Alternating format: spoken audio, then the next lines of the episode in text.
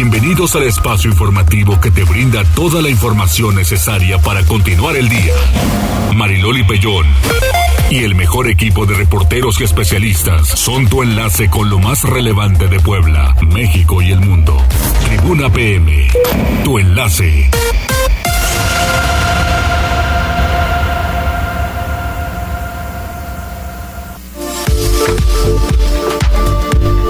Muy buenas tardes, bienvenidos a Tribuna PM. En este momento el reloj marca las 2 de la tarde con 2 minutos y tenemos una temperatura de 21 grados centígrados, aunque aquí en la colonia La Paz He de confesar, yo tengo frío, dice Jazz que tiene calor.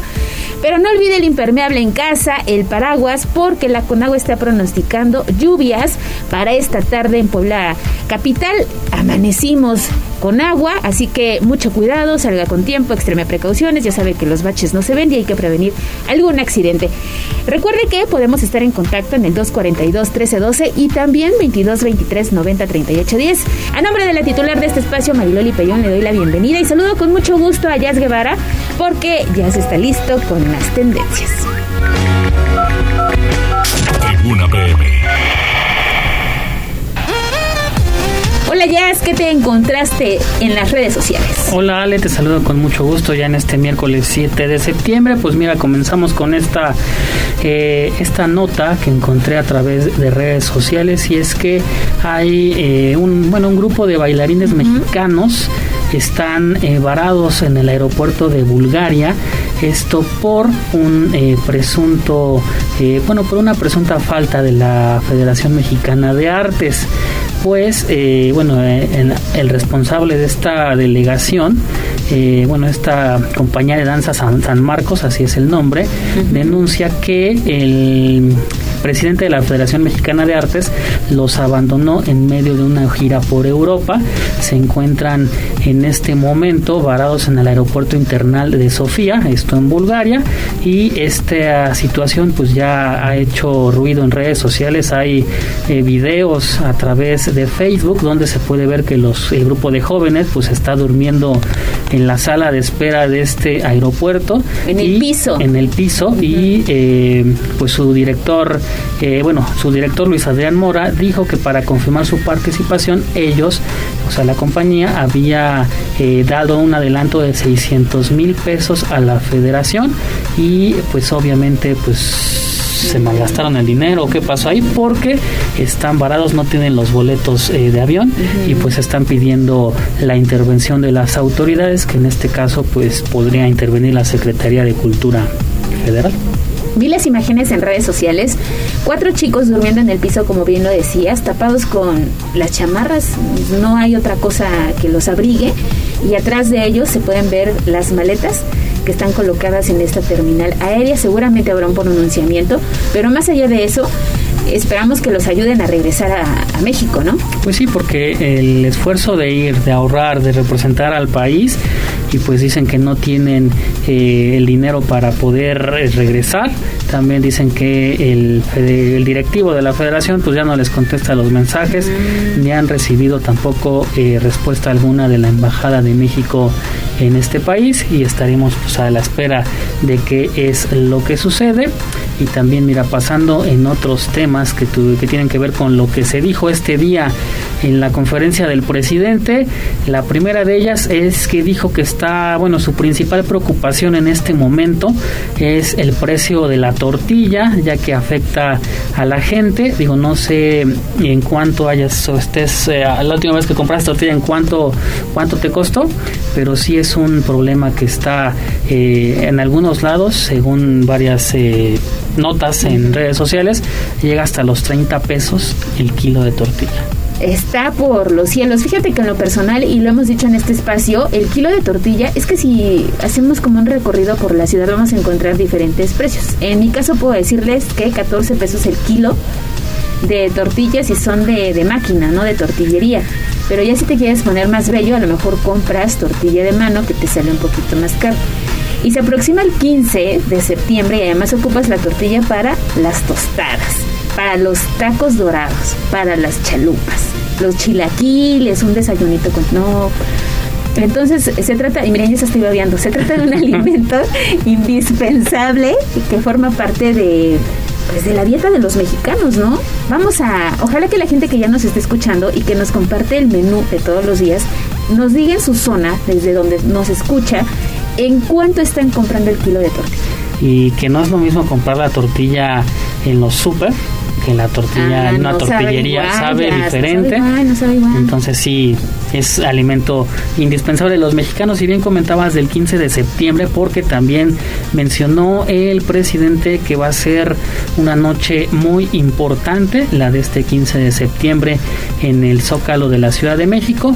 Dijo que invita a todos los mexicanos, pues eh, la noche después del grito obviamente será amenizada por los Tigres del Norte, quienes darán un concierto de aproximadamente tres horas. Sí, se antoja, ¿no? Hay que irnos. Además, no está muy lejos la capital. No está muy lejos, es bonito el Zócalo de la Ciudad de México. Yo En general, conozco.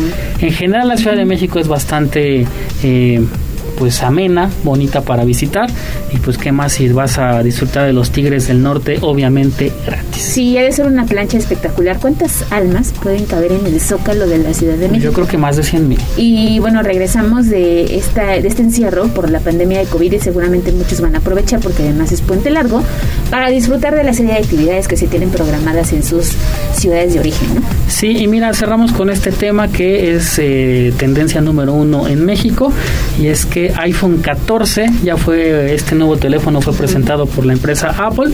La verdad es que no hay muchos cambios, es casi lo mismo a la edición anterior, el, el iPhone 13.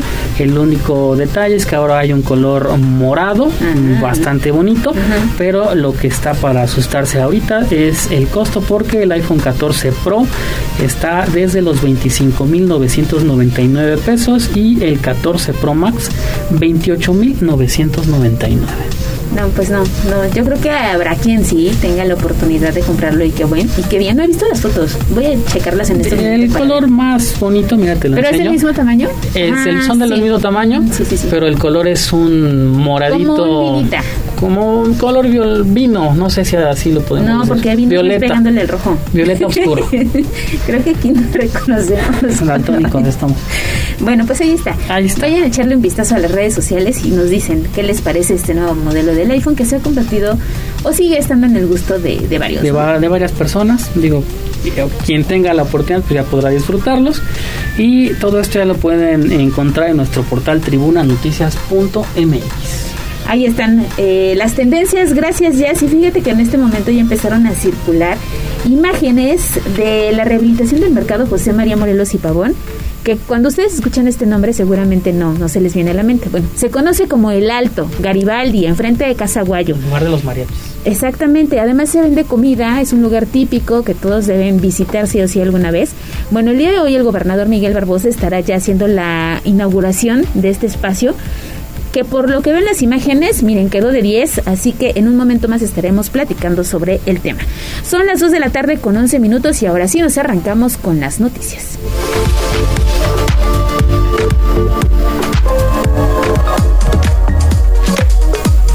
Y hacemos enlace con Gisela Telles. Muy buenas tardes, Gise, porque el presidente municipal Eduardo Rivera habló esta mañana sobre la- el reporte de las lluvias y también hizo una invitación a los ciudadanos a pues denunciar cualquier hecho que represente algún peligro al 072. Danos los detalles. Buenas tardes. Gise, ¿te tenemos en la línea? Gis. Estamos teniendo problemas con Gisela Telles, pero mientras retomamos la llamada, eh, nos entra un mensaje de la terminación 6313. Nos dice que urge en la colonia Santa Lucía eh, presencia de los elementos de la Secretaría de Seguridad Ciudadana porque en estos momentos eh, un grupo de personas está atacando a un vecino de calle Apolinar y Santa Rita. Las personas que están ahí pues reunidas tienen cuchillo en mano, así que con muchísimo gusto compartimos la información a través de las redes sociales de Tribuna Vigila. Ahora sí hacemos enlace con Gisela. ¿Te tenemos en la línea, Gisela? Así es, Ale, pues te comento que al referir, al referir que tan solo con las lluvias atípicas del 29 de agosto y este 6 de septiembre han atendido cerca de medio centenar de árboles caídos, el alcalde Eduardo Rivera Pérez pidió a las y los ciudadanos reportar algún riesgo, esto en las redes sociales de protección civil, también el número de emergencia 911 o al 072. Además, exhortó a las y los responsables de instituciones privadas como escuelas, fraccionamientos, empresas, mantenerse atentos de los ejemplares arbóreos y reportar situaciones de peligro, o bien realizar el mantenimiento correspondiente para evitar accidentes. Asimismo, solicitó pues a las y los conductores del transporte público y privado circular con precaución y salir con anticipación de sus hogares para evitar siniestros durante dicha temporada de precipitaciones pluviales, una vez que tienen el registro de que incrementan. Pero escuchemos parte de lo que mencionaba. Fundamental que la población también nos ayude, que si llegan a observar algún árbol que presente algún riesgo en la vía pública, nos lo reporten a las redes sociales de protección civil y si es necesario al 911 o al 072. Pero es muy importante la colaboración ciudadana para que exactamente protección civil pueda acudir de manera emergente y retirar o podar el árbol que pueda representar algún riesgo para cualquier persona. Pero también quiero llamar la atención a las instituciones públicas, me refiero a las escuelas, áreas privadas, en donde el municipio no tiene una responsabilidad y no puede entrar a esas instituciones públicas y esas escuelas, fraccionamientos o lugares privados ubiquen árboles que también se encuentren en alto riesgo, nos hagan favor de reportarlo también al área que ya he mencionado. Ale, también es importante mencionar que Gilberto González Labastida, director de Protección Civil, informó que atendieron 58 eventos después de la lluvia de este martes 6 de septiembre, entre ellos 43 inundaciones, una barda a punto de colapsar y también 14 árboles que cayeron en diferentes vialidades. Ya por último, di a conocer que el punto crítico se presentó a las 19 horas, por lo que llegó al 90% en el río pues de Hacienda, así como el puente regulador Puente Negro y Santuario, y sin embargo pues disminuyeron considerablemente ya para este miércoles 7 de septiembre. El reporte. Muchísimas gracias Gisela por esta información y se lo digo, amanecimos con agüita esta mañana de, de, miércoles y varios accidentes los que se registraron en Puebla Capital, así que ahí está la invitación a que reporte cualquier hecho al 072 o bien al 911. Vamos con Pilar Bravo porque a pesar de las lluvias, las presas mantienen sus niveles y hay vigilancia para atender emergencias, dice el gobierno del estado. Pili, buenas tardes. Gracias, muy buenas tardes, Ale. Debido a las intensas lluvias generadas por Key y por los canales de baja presión que están cubriendo el territorio nacional, el Servicio de Protección Civil, la Secretaría de Gobernación y las unidades de salud están atentas para atender cualquier emergencia. La secretaria de Gobernación, Ana Lucía Mayoral, daba el reporte del nivel que han alcanzado las presas del Estado, fundamentalmente la de Valsequillo, que apenas ha logrado un 38% de su llenado de su capacidad. Esto es lo que dice al día de hoy, de esta mañana, la presa Manuela Vilacamacho está al 38% de capacidad, la Soledad al 53%, Guauchina, en Guachinango, Nexapa está al 106% de su capacidad. Eso no quiere decir que representa un riesgo, sino que tiene un margen de amortiguamiento. Tenango está al 42% y Caxa al 32%.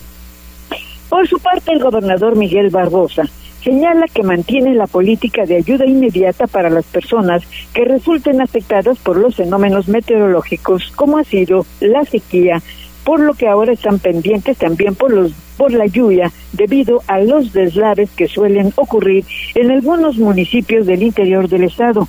También reconoció la capacidad de las presas del estado, aún no están en su totalidad y por eso hay un seguimiento y las lluvias pues permitirá su recuperación en las próximas semanas. El reporte. Dejamos el tema de las lluvias, Pili, y hablamos acerca de esto que dijo el gobernador en la conferencia matutina. Dice que no, eh, no al aumento al, al pasaje en el transporte público. Así es, y es que mira, la reunión ah, va, va a haber una reunión de las organizaciones del transporte de Puebla, donde su demanda será solicitar un aumento al pasaje. Pero el gobernador Miguel Barbosa se adelanta y destaca que entiende el índice inflacionario que vive el país, sobre todo por el costo de combustibles, pero no tiene considerado un aumento porque sería muy grave para la economía local. Esto es lo que dice. Normales? Pues mira, siempre se dialogará con todo tipo de sectores. Secretaría de Movilidad y Transporte, si se abre un diálogo, lo dialogarán. Pero no tengo, no tenemos como gobierno una previsión de poder generar acuerdos para aumentar la tarifa. Pero hay que dialogar, siempre hay que dialogar. Desafortunadamente tenemos un aumento inflacionario para todos y si nosotros generamos aumento de variables, como es el transporte, pues la inflación se va a subir. Entonces eso hay que tener. Y sin duda, pues se considera que todo se mueve a través del transporte. El 80% de los ciudadanos se movilizan a través de este sistema por lo cual sería muy grave pensar en un incremento en estos momentos. El reporte, Ale. Muchísimas gracias, Pili. Sí, yo creo que si salimos a preguntarle a los ciudadanos qué opinan, si están a favor de un incremento en el transporte público, yo creo que no, ¿no? Así como está la situación económica y lo caro con lo que compras las cosas, no creo que eso no sea oportuno, pero ahí está la declaración que da el gobierno del Estado. La nota completa en el portal de casa www.tribunanoticias.mx. Hacemos ahora enlace con Liliana Tecpanecatl porque el gobernador Miguel Barbosa anunció la construcción de una nueva sede en el Congreso de del Estado, Lili.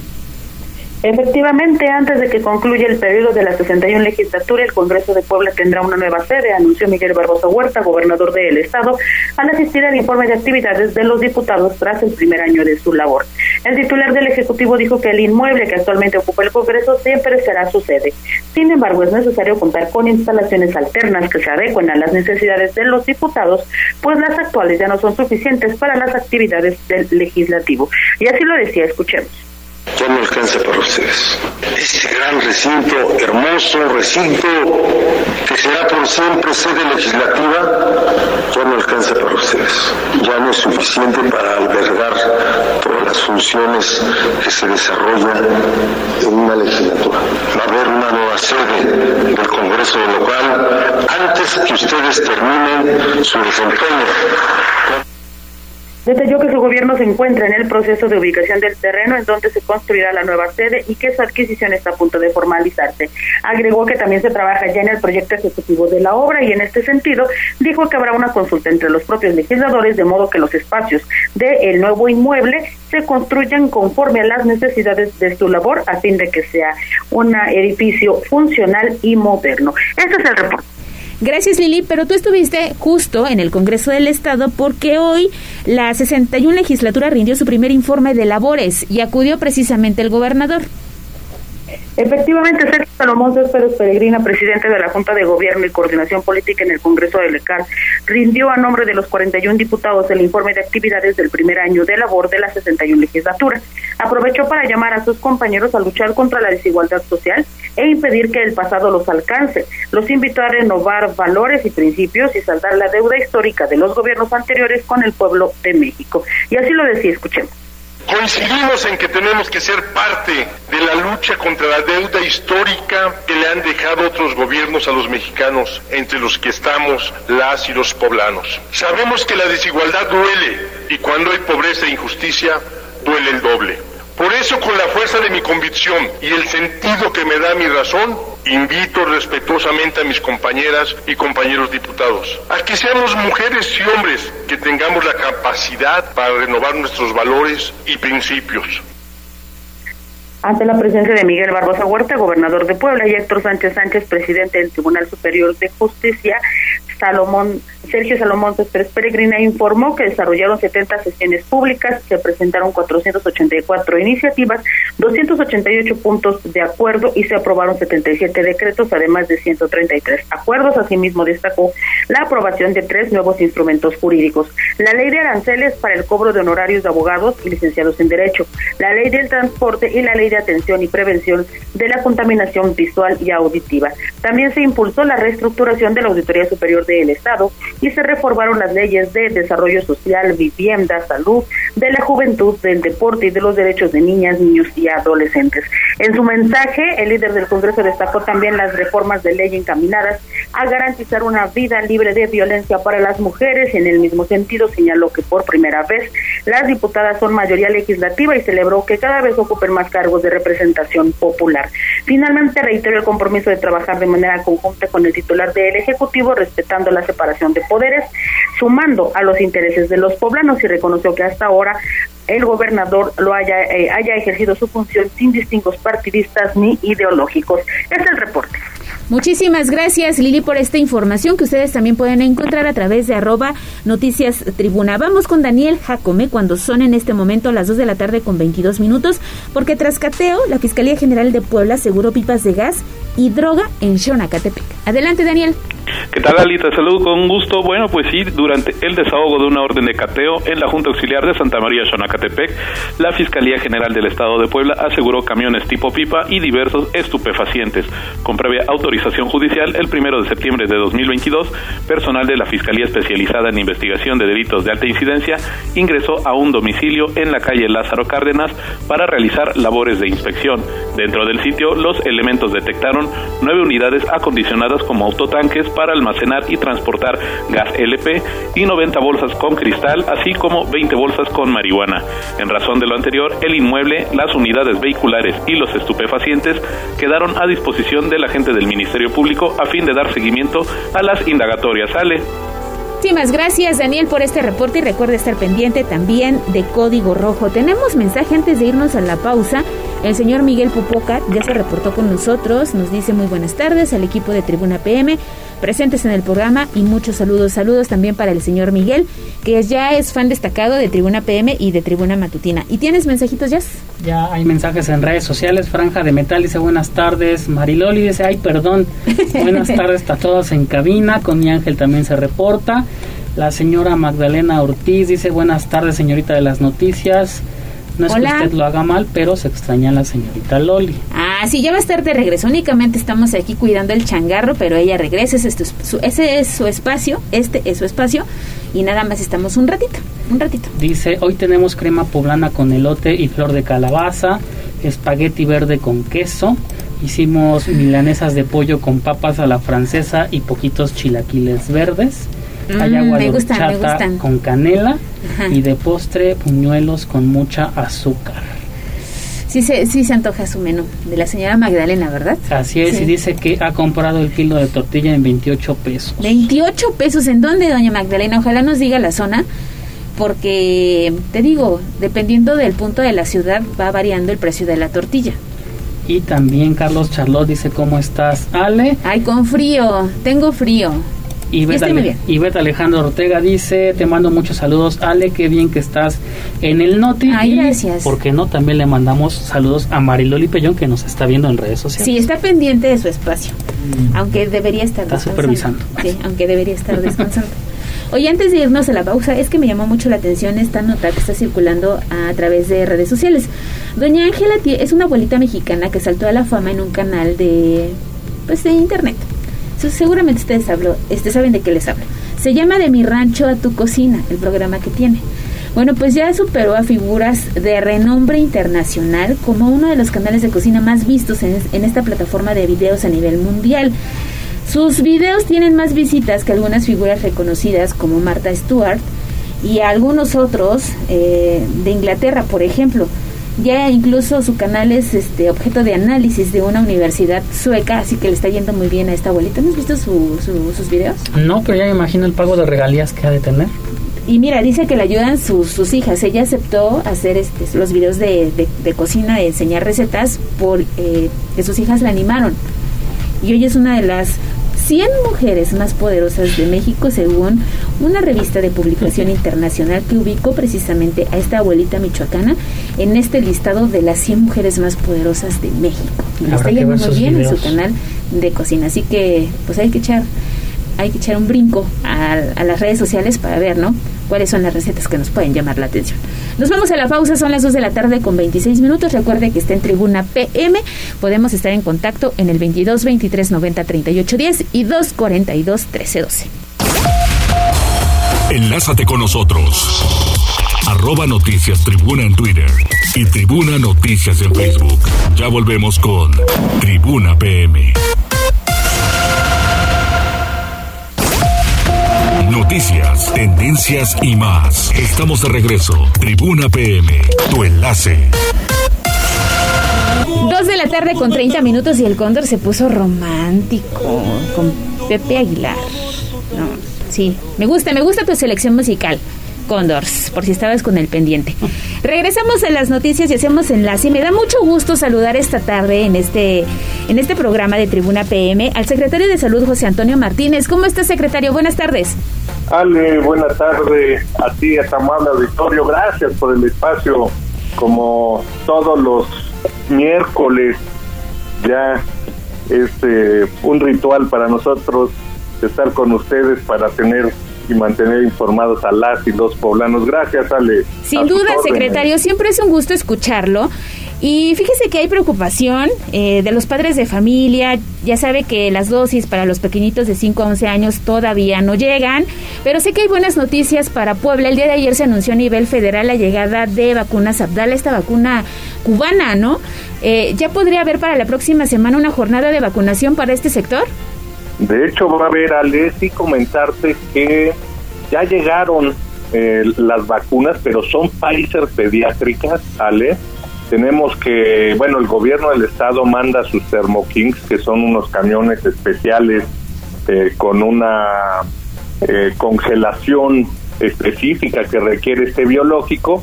Los vamos a mandar el día viernes, nos mandan 150 mil dosis que es con lo que iniciamos las segundas dosis o dosis complementarias o para complementar el esquema de vacunación de todos los, los pediátricos, niñas, niños de 5 años hasta 11 años, 11 meses.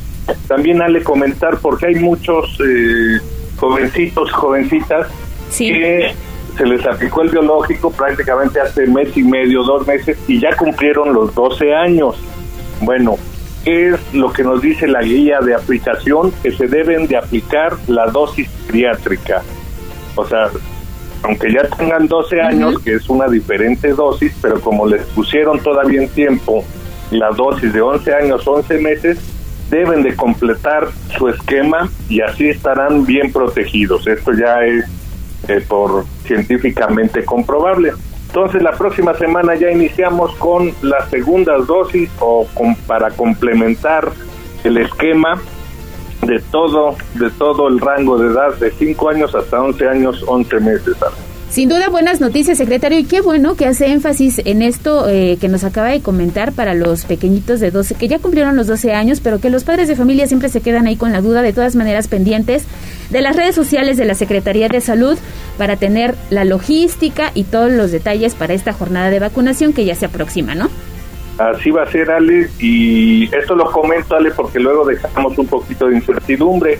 Acuérdate que con los que tenían eh, 11 años cuando iniciamos la campaña de 12 a 17 años, que tenían a días de cumplir los 12 años o a meses de cumplir los 12 años, se quedaron ahí como en el limbo y ya este, los estamos vacunando, pero para que no tengamos esa misma duda, por eso lo anunciamos de, de una vez, Ale, que ya la vacuna para su segunda dosis, aunque ya tengan 12 años, tiene que ser la pediátrica.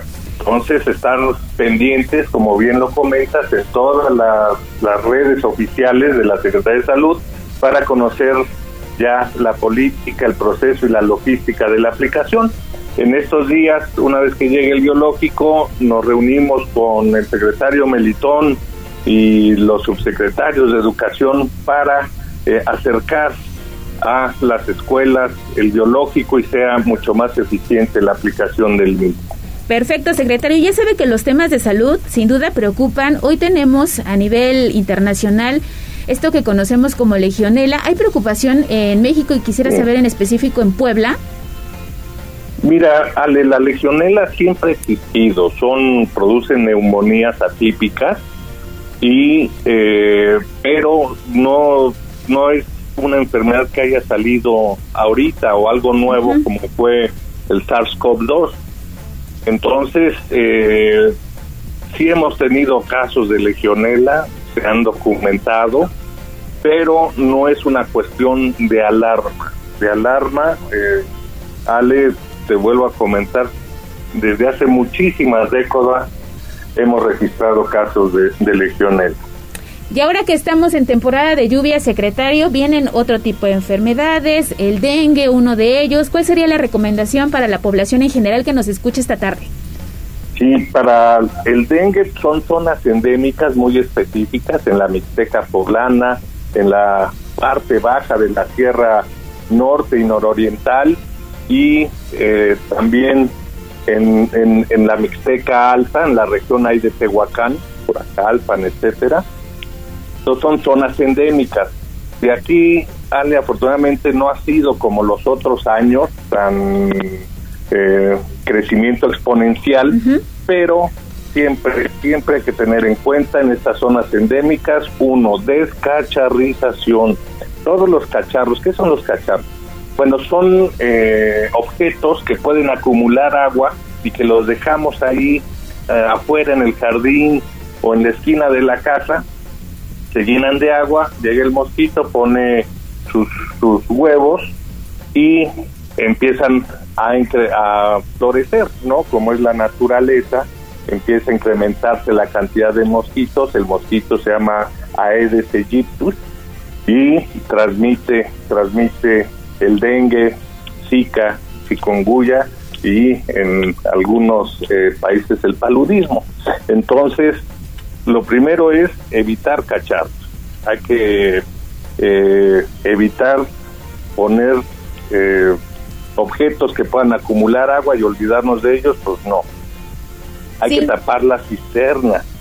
Y ya lo que nos corresponde a nosotros como sector, junto con el ayuntamiento, bueno, obviamente la promoción de la descacharización, pero ya empezamos, bueno, ya iniciamos desde que inicia la temporada de lluvia en estos lugares endémicos con la fumigación y en la aplicación en, en, zonas eh, donde las larvas crecen rápidamente, eh, aplicamos larvicidas y con esto disminuimos eh, pues considerablemente la, la, cantidad de mosquitos y por ende la posibilidad de que nos pique un mosquito vector que transmita estas enfermedades que te comenté. Entonces, son campañas que todos los años las realiza la Secretaría de Salud y este año no fue la excepción. Estamos en comparativos con el 2019, 2018, prácticamente con una disminución del 40, 45%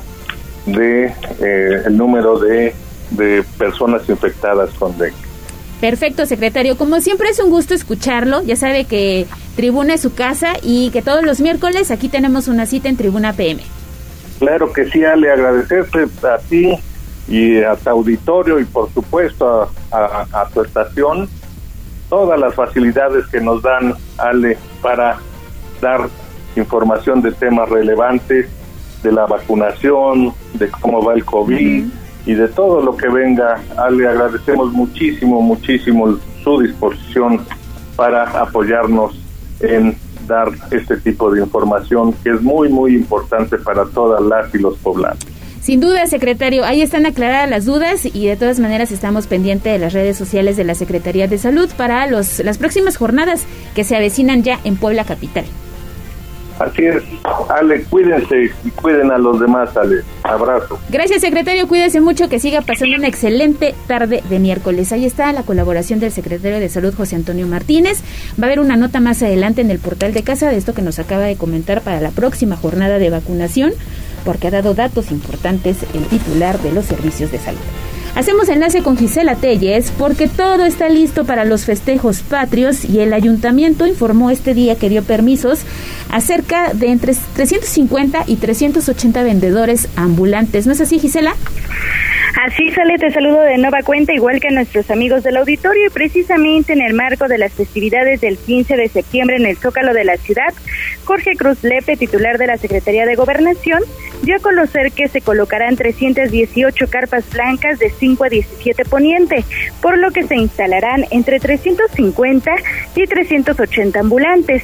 En entrevista el funcionario informó que en las primeras tres calles se venderán exclusivamente antojitos, mientras que en el resto de espacios se comercializarán productos alusivos a las fiestas patrias. Indicó que también se instalarán hasta 16 organizaciones. Las dos más grandes, Doroteo Arango y Antojitos Típicos de Alejandra Leiva, ocuparán el 50% de los espacios que se permitirán a lo largo de 800 metros. Así lo decía.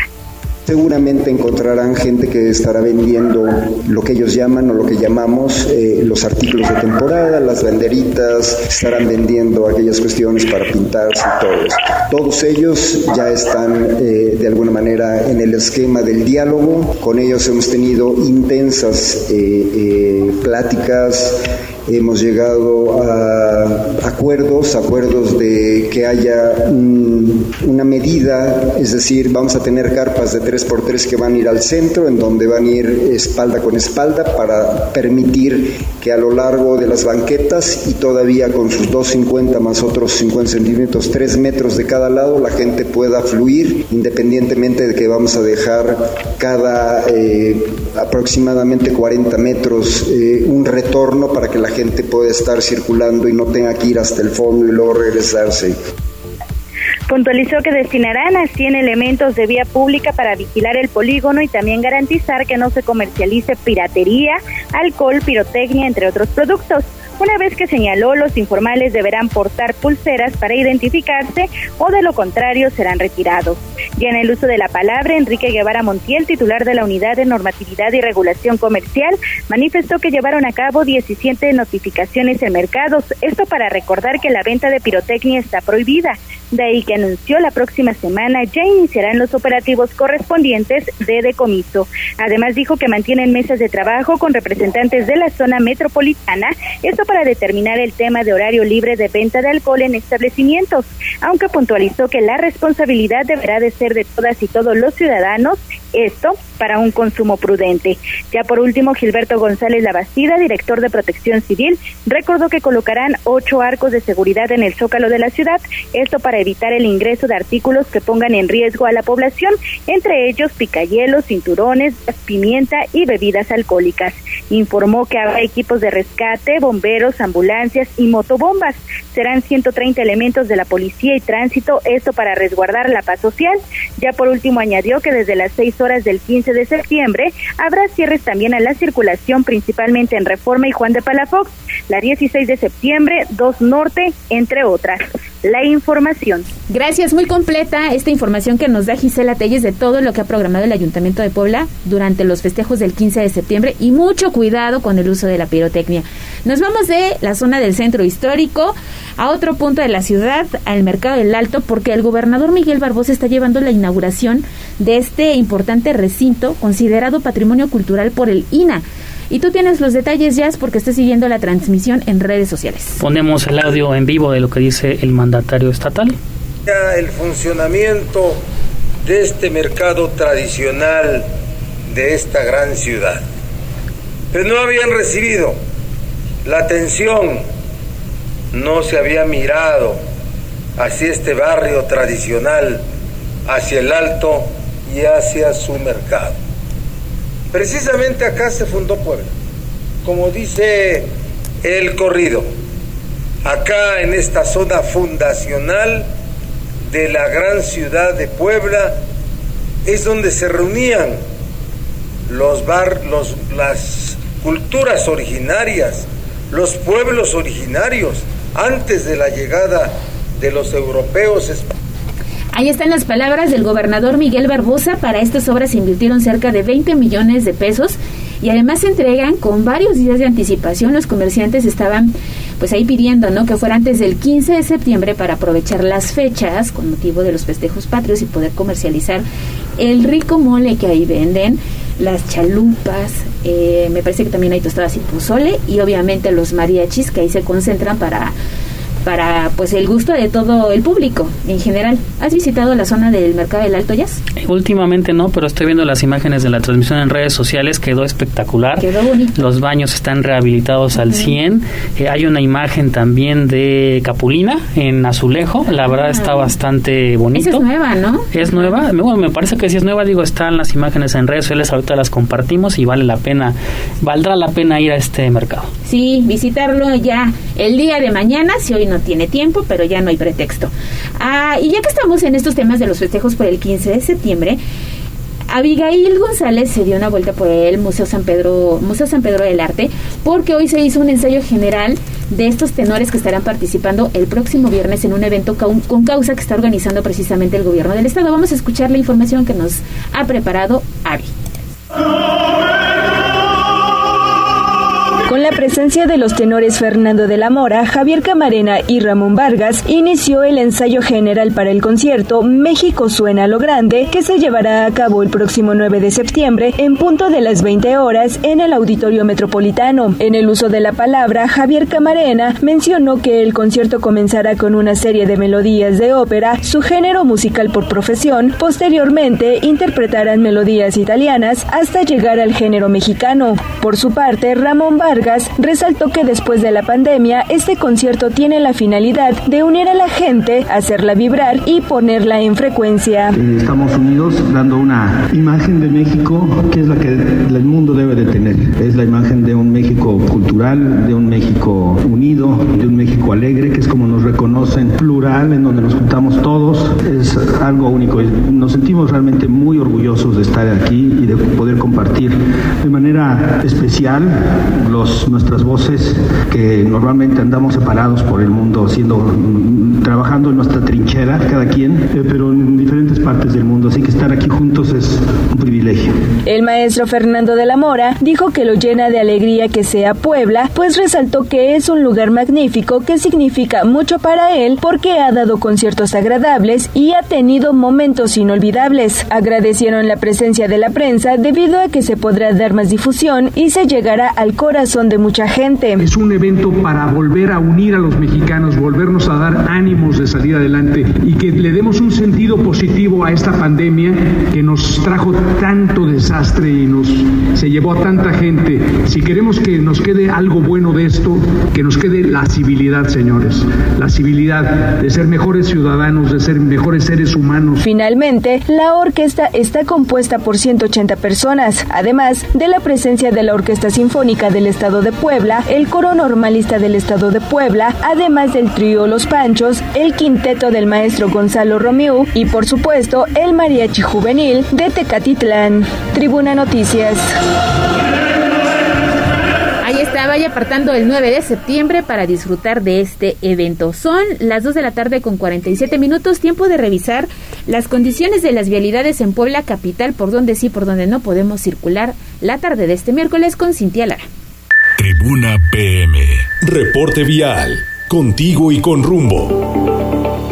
Con información de la Secretaría de Seguridad Ciudadana, compartimos el reporte vial de este 7 de septiembre con corte a las 2 y media de la tarde. Encontrarán tránsito fluido en la 17 Oriente entre la 10 y la 24 Sur, así como en la 21 Oriente desde la 10 hasta la 24 Sur y en la 30 Poniente desde la 5 Norte hasta la Diagonal Defensores de la República.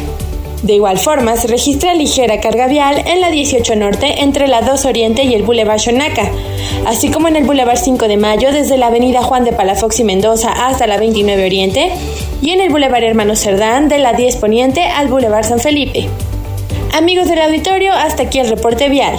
No olviden mantenerse informados a través de nuestras redes sociales en Facebook, Twitter e Instagram. Y recuerda, al conducir evita distracciones y utiliza siempre el cinturón de seguridad.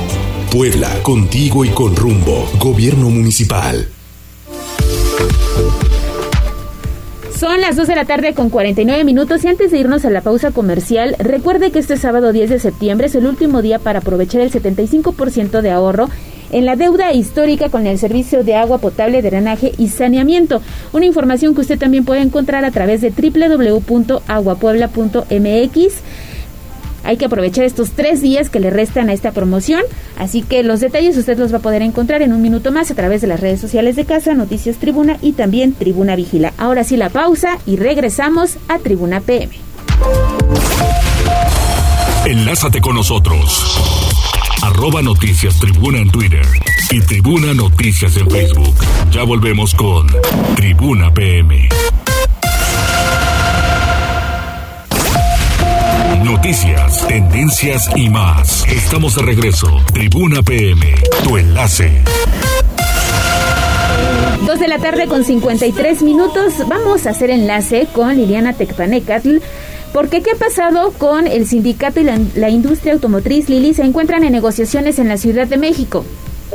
Efectivamente, Ale, de nuevo cuenta te saludo. Fíjate que los integrantes de la Comisión Revisora del Sindicato Independiente de Trabajadores de la industria automotriz Volkswagen viajaron este miércoles a la Ciudad de México para continuar con el proceso de negociación con la empresa en el marco de la revisión contractual de este 2022. Así lo informó la Secretaría de Prensa y Propaganda de la organización gremial. Representantes de la empresa y de los trabajadores se reunieron en el Centro Federal de Conciliación y Registro Laboral con miras a encontrar alternativas que eviten la huelga que estallaría el próximo viernes 9 de septiembre a las 11 horas.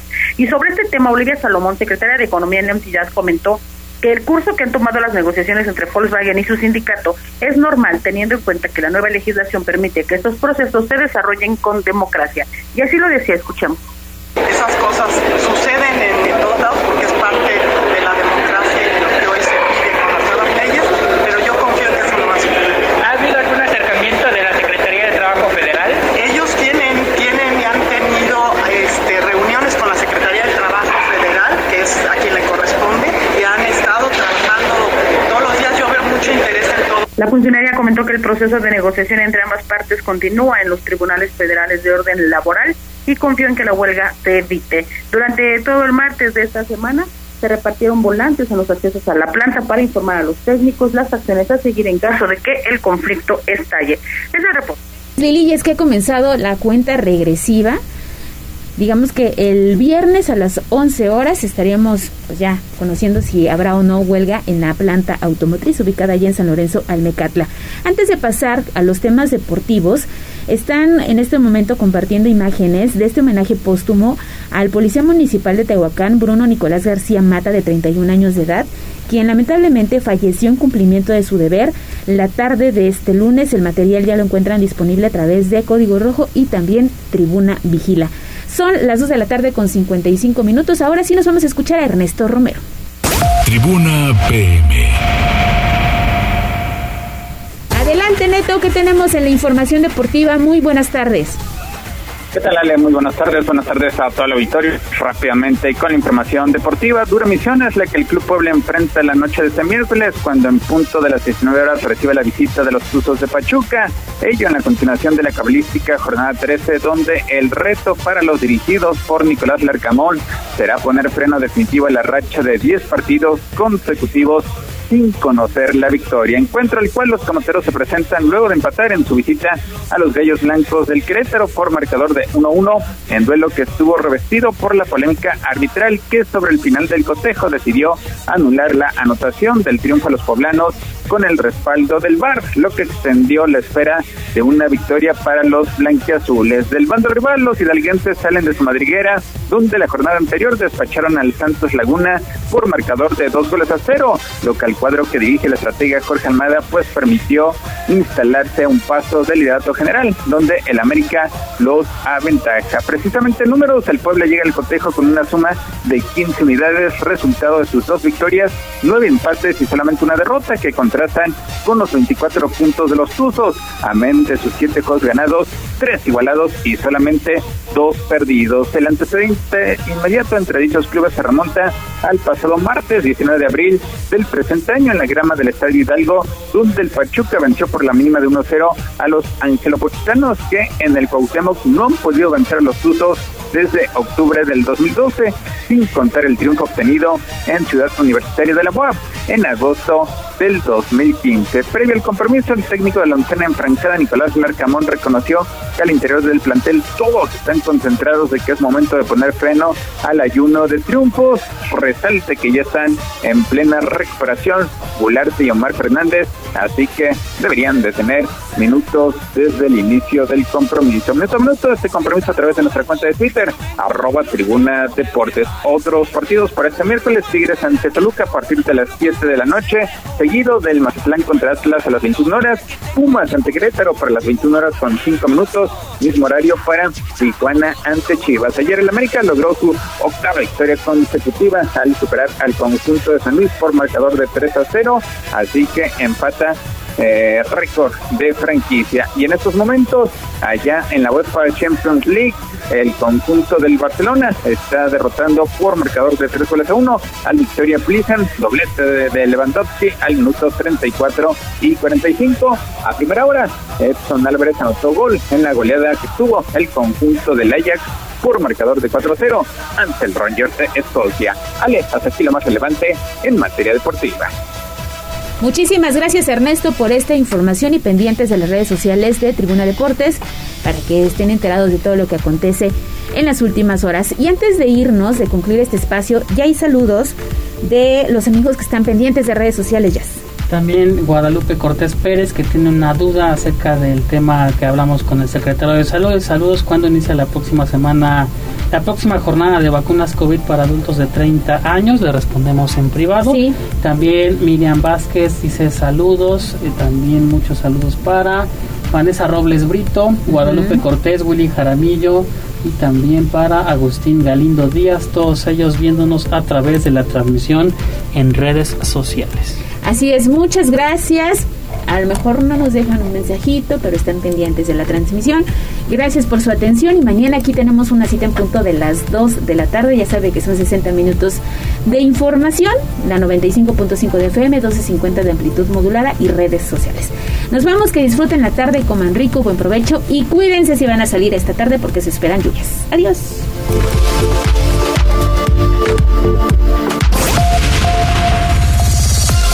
Gracias por enlazarte con nosotros. Seguimos informándote vía redes sociales. Arroba Noticias Tribuna y Tribuna Noticias en Facebook. Tribuna PM es un producto de Tribuna Comunicación. Fuerza en medios.